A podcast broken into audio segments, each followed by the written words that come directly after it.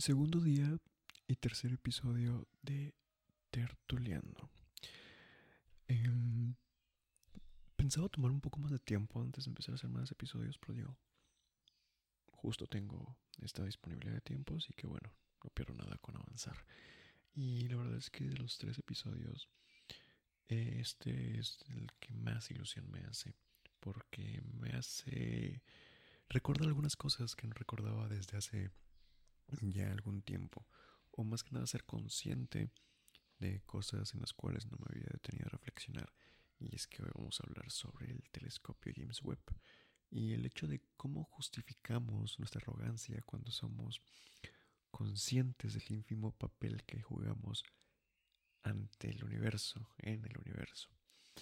Y bueno, voy a comenzar hablando propiamente sobre el James Webb. El James Webb es un telescopio, em, no de la NASA, no de la Agencia Espacial Europea, sino un telescopio que se hizo en colaboración entre muchísimos países, entre los que destacan países que pertenecen a la Agencia Espacial Europea, como Grecia, España, Francia, Italia, eh, la Agencia Espacial Canadiense, obviamente Canadá, y por supuesto la NASA misma. Eh, es un telescopio que ha estado en desarrollo desde 1996. En 2002 ya propiamente se le comenzó a conocer como James Webb y del 2002 al 2021 que fue lanzado, pues bueno, continuó en constante desarrollo. El costo total fue de 10 mil millones de dólares. En pesos mexicanos eso vendría a ser, vendrían a ser 400 mil millones de pesos. Un proyecto que duró desde el 96 a 2021 que 25 años. Eh, fue bastante largo y claro, el proyecto de construcción y de planeación, claro, falta todo lo que esté por venir ya con el proyecto de, de ejecución y utilización pues del, telescopio y pues todo lo que podamos descubrir con, con él. Una de sus intenciones principales es la de sustituir el Hubble y otro telescopio, eh, una disculpa pero se me olvidó el nombre, eh, bueno, eh, ¿Por qué? Porque, bueno, tiene una finalidad distinta, investigar cosas distintas, cosas diferentes, pero también por su tecnología, ¿no? Es una tecnología muy reciente comparada con la del Hubble, que lleva pues mucho más de 20 años en, órbita y siendo utilizado. Entonces, bueno, viene a sustituir a, este telescopio, ya algo antiguo, entre comillas, pero que pues bueno, promete muchas, muchísimas cosas interesantes por, por descubrir. Em, entre unas, hablando de sus intenciones, bueno, quiere o pretende conocer o darnos indicios sobre, bueno, el origen de las estrellas, el obtener imágenes directas de novas, de tantas cosas que pues permitan avanzar en la investigación de, de del espacio, del, del cosmos, como me gusta llamarle. Me gusta más la palabra cosmos que el universo. El universo es algo muy... que se puede aplicar en muchas áreas. En cambio, el cosmos es el cosmos, ¿saben? Pero bueno, cosas mías. Pasemos de eso. Em, bueno, lo interesante de esto, porque surge ahora este tema, si es un proyecto que lleva más de 25 años gestándose, es porque finalmente em, ya se obtuvieron imágenes provenientes del telescopio el 21 de diciembre de 2021 del año pasado fue cuando pues, se lanzó desde Guyana Francesa este telescopio. Esta vez no se lanzó en Estados Unidos como muchos otros satélites, telescopios, no, esta vez fue en Guyana Francesa. Em, bueno, el 21 de diciembre de 2021 y hasta ahora, que estamos pues, ya en julio, se lograron obtener las primeras imágenes ya procesadas. Hace unos días ya se habían obtenido pues estas imágenes, pero claro, serían imágenes eh, inmensas en su tamaño en su complejidad, en la forma de, procesarse. Bueno, toma un tiempo ya tener claridad y lograr tener las fotos, digámoslo así, reveladas. Entonces ayer, el día de ayer, hoy es 12 de julio, ayer 11 de julio, ya se exhibieron las primeras imágenes de, ese telescopio, las, primeras imágenes capturadas por, por este telescopio. Y me gusta una descripción que hizo el periódico El País respecto a qué habían conseguido estas imágenes. Lo voy a leer. Dice, Las nuevas imágenes del telescopio James Webb muestran planetas gigantes, estrellas agonizantes y galaxias chocando a altísima velocidad. Digo, eh, suena simple, son pocas palabras, una frase muy corta, pero te da una idea de la inmensidad de cosas y fenómenos que ocurren en esa pequeña foto que, claro, eh, muestra algo muy amplio en un pequeño eh, en un pequeño cuadrito que nosotros podemos ver en nuestras pantallas. De hecho, la misma NASA dijo que si nosotros tomáramos un grano de arena y la pusiéramos a un brazo de distancia ante el cielo, o sea, si levantamos un granito de arena, lo estiramos a distancia y vemos el cielo, em, eso es lo que esa imagen alcanza a capturar. O sea, dentro de esa imagen hay tantísimas cosas, galaxias, estrellas, novas, infinidad de cosas. Y aún así es una pequeña, pequeñísima porción de todo lo que es el universo.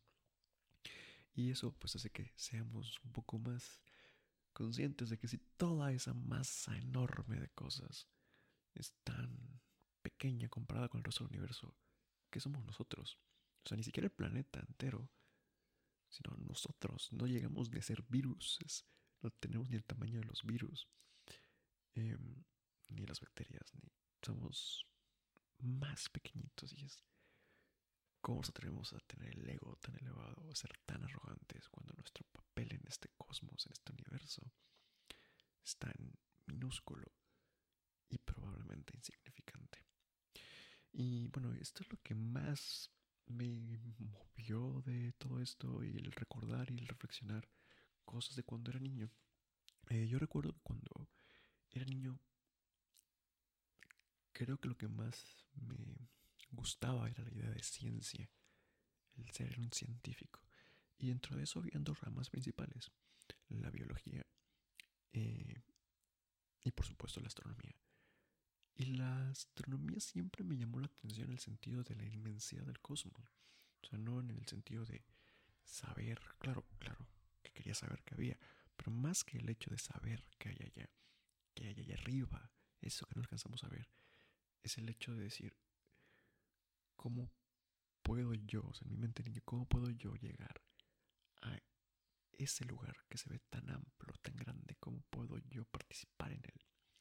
Me llamó la atención y claro, eh, como todos los niños, lo que más me, o como la mayoría de los niños, lo que más me llamaba la atención era las estrellas, porque siempre me decían, las estrellas no son como los dibujitos que tienen picos, sino que son masas enormes, gigantes, ¿no? De diferentes, diferentes materiales. Entonces era, y me, decían que eran enormes, que se veían pequeñitas porque estaban a millones y miles de millones de kilómetros de distancia, pero que en realidad eran enormes. Entonces era cómo yo puedo participar o hacer algo ante esa inmensidad. Y me llamó la atención conocerlo, entenderlo. Y siempre quería eh, eso, estar frente, bueno, obtener conocimiento para poder hacerle frente a esta majestuosidad del universo. Em, con el tiempo eh, fue cambiando mi forma de ver las cosas y más que interesarme en darle una mirada al exterior, fue interesándome más en darle una mirada a mi interior, a mi persona, porque siento que nuestro interior en tanto conciencia es igual o quizá más amplio de lo que es nuestro exterior, lo que es el mundo material que podemos percibir, sentir, esto lo que nosotros llamamos realidad. Entonces, como que detuve un poco mi interés en el exterior, en el cielo, en los mares, en lo que ustedes quieran, y lo centré mucho más en mí, darme, en darme un vistazo a lo que yo pensaba, sentía y cómo este interior se conectaba y relacionaba con el exterior. Y creo que ese fue el punto más importante. Eh, comencé, digamos, fijándome en el exterior, luego fue como que en el interior, pero finalmente fue como que puedo conjugar ambas cosas y es como como este planteamiento de cómo se interrelacionan ambas cosas entre exterior e interior. No son ajenas una al otro. Eh, y siempre habrá una forma de ensamblarlas y de que lo exterior interactúe con lo interior y viceversa. Entonces, em, es, es, eso. Creo que no me voy a alargar más. Creo que lo único que quería era dar como una pequeña... Eh, aprovechar la ocasión de esta fotografía para darme cuenta de cómo mi forma de entender lo que me rodea ha cambiado y pasé de verlo como algo exterior, como algo meramente material, como algo meramente de ciencia, de es que todo tiene explicación lógica, todo funciona así, las leyes físicas y tal y tal y tal. Si yo hubiera seguido con mi pensamiento de niño, seguramente ahorita estaría estudiando física. Pero luego fue como un proceso de, de no, quiero sentarme en mí, en mi interior y en toda este, esta conciencia que cargamos. Y, por, y al final ese interés fue genuinamente mayor eh, al interés por lo exterior. Y después llegó el punto en el que, ok, a pesar de que me interesa más lo interior, mi conciencia, mi, yo, y no solo mi yo a nivel individual, sino nuestro yo colectivo como comunidad. A pesar de eso, sí, me interesa más, pero quiero conectarlo con el exterior y cómo esto interior me ayuda a entender lo, lo que tengo fuera de mí, la majestuosidad de lo que hay fuera de mí y cómo puedo eh, relacionarme con ello. Eh, eso es interesante y más que darles una respuesta absoluta ahorita, como de al final llegué a tal conclusión, es solamente abrir la, la puerta que igual ustedes se lo planteen como una forma de, ok, es igual de valioso. Explorar lo que que es intangible, sí. Lo tangible, lo que podemos ver, tocar, sentir, va a ser siempre más fácil de, entre comillas, fácil de, de estudiar, de dimensionar, de cuantificar. Pero eso que no podemos ver, pero que sin embargo sabemos que existe y que podemos hasta cierto punto sentir, es igual de valioso. Y una cosa no es ajena a la otra, sino que la podemos relacionar, interrelacionar. Y es por eso que me interesa tanto el, hinduismo. No como para decirme, oye, yo soy hinduista, pero sí como para decir, oye, es una, una eh, un cúmulo de ideas que justamente exploran esta relación entre lo interno y lo externo y cómo nada se ajena a lo otro. Entonces, bueno, más que darles una respuesta, como les dije, es invitarlos a plantearse qué hay en su interior, qué hay en su exterior, cómo se, se eh, conectan ambas cosas entre sí. Ahora, volviendo un poco más pues, a esta parte de ciencia que fue como que la excusa para este episodio. Eh, creo que lo que de ahora en adelante hay que pretender con el James Webb, más allá del conocimiento que pueda eh, darnos, más allá de la información que pueda brindarnos, es el qué hacemos con esa información. Y es que en las sociedades actuales el conocimiento es algo tan eh, tan limitado para ciertos sectores que tienen la fortuna, la suerte, el privilegio de poder acceder a él, de tener una buena educación universitaria, una educación universitaria de calidad principalmente, que pueden avanzar en construir ese conocimiento. Pero el conocimiento debe siempre ser inclusivo, debe siempre estar al alcance de todos y debe ser una herramienta unificadora, no una herramienta que simplemente nos polarice más y nos excluya más. A fin de cuentas, em, la, la ciencia debe, debe de ser eso, debe ser plural, debe construirse en comunidad, porque las respuestas que nos brinden deben de ser justamente para mejorar la comunidad y el entorno en el que vivimos. Esta frase del conocimiento es poder se acuña a partir de la idea de que el conocimiento le da poder a quien lo posee en tanto puede controlar a los demás. Esa fue la, la noción con la que nació esta frase de el conocimiento es poder. Si yo tengo poder, puedo controlar, manipular y dominar a aquellos que no tienen conocimiento. Yo tengo este conocimiento, puedo manipular y actuar sobre los que no lo tienen. Pero esa no debe ser la visión del conocimiento. El conocimiento siempre debe ser plural, debe ser inclusivo, accesible y debe velar por los intereses de toda una comunidad para hacer avanzar a la comunidad. Y entre más avance un todo, más fácil va a ser nutrir entre todos este mismo conocimiento. esta misma ciencia. Entonces, la ciencia ya debe dejar de verse y de constituirse en academias tan elitistas, en academias tan segregacionistas y, convertirse en algo más democrático y que democratizar el conocimiento. Es la única vía en que tengamos una sociedad más plural, más equilibrada, más sensata y más, entre enormes comillas, civilizada. No sé qué opinan.